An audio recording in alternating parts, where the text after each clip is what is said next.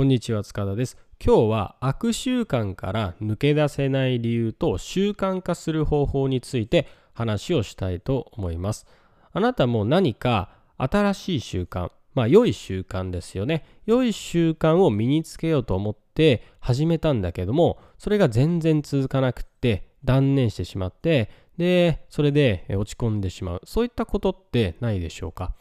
僕もですね、こういう経験たくさんしてきたんで、すごい気持ちはわかります。まあ、例えばね、ダイエットとか、例えば、じゃあ英語を覚えようと思ってね、それがなかなか続かなかったりとか、じゃあ何かスキルを身につけようと思ったんだけども、それが三日坊主で終わってしまったりとか、まあいろいろありますよね。まあ、なかなか続けようと思っても続かない。そういうことが、多々あると思いますね。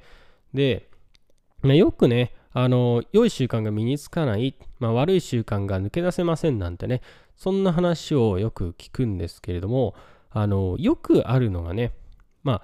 あ、例えば何か挑戦して、まあ、いい習慣を身につけようと思って何か始めたとするじゃないですか。で、それが1日、2日、3日で終わってしまった。で、えー、そこで、まあ、自分はね、何をやってもダメだったみたいなね、感じに思ってる人ってすごい多いと思うんです。うん。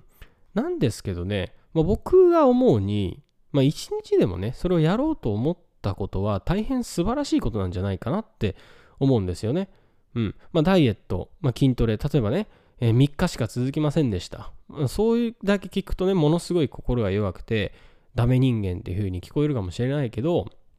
まあ、ほとんどの人は、そうやって自分が良くなるために努力するってことをしてない。その中で、1日でも2日でも3日でも何日でもいいです。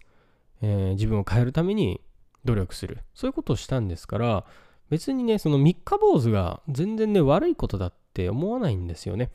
うん。僕はね、こういう話をしてるのは、僕が本当に怠け者で、えー、これ3日坊主っていうのをね、あの、ずっとやってきた経験っていうのがあるからですね。何かね、やめたい習慣、例えばジャンクフードをやめたい、じゃあずっとネットフリックス見るのやめたい、まあ、あるいはポルノサイトに入り浸ってるのやめたい、そういう悪習慣があったとしましょう。で、それをやめようと思って、1日しか続かなかった。まあ1週間しか続かなか続かなかったとしても、そこで全部が無駄になるわけっていうことじゃないですよね。そこで挑戦して1日を過ごした。それは確かなことなんで、ダメだったらね、まあ、また1日、1日って少しずつ挑戦していけばいいんじゃないのかなって思うんですよね。だから一番やっちゃいけないのは何もできない自分だって責めることですよね。人生何も変わっていかないじゃん。やっぱり自分って何もできないんだなって思っちゃうこと。これがダメです。もうこれはもうセルフトークで自分の中で一回言えば増幅していくことになるんで、決してね、自分を責めてはいけないんですよ。だからね、どんな習慣でも悪い習慣をなくす良い習慣を始めるっていうのは三日坊主でもやらないよりよっぽどいいっていうことなんですよね。うん。僕も今ではこういった形でね話をしていますけれどもかつてはね本当に朝起きることもできないしもう筋トレなんてね本当に続かないしもう英語なんてね学習しても全然続かないしもう何をやってもね、えー、続かないっていうねそういう自分だったわけなんですよね。でも僕は、まあ、新しいことに挑戦することが好きだし、自分を良い方向に持っていきたいっていう意思はあったんで、三日坊主でも何回失敗してもずっとね、トライし続けたわけですよね。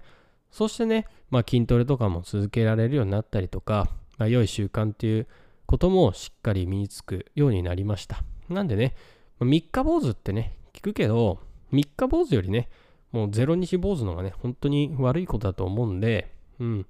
何か挑戦してね、失敗してもそれで自分を責めないで、自分をね、良くするために新しい習慣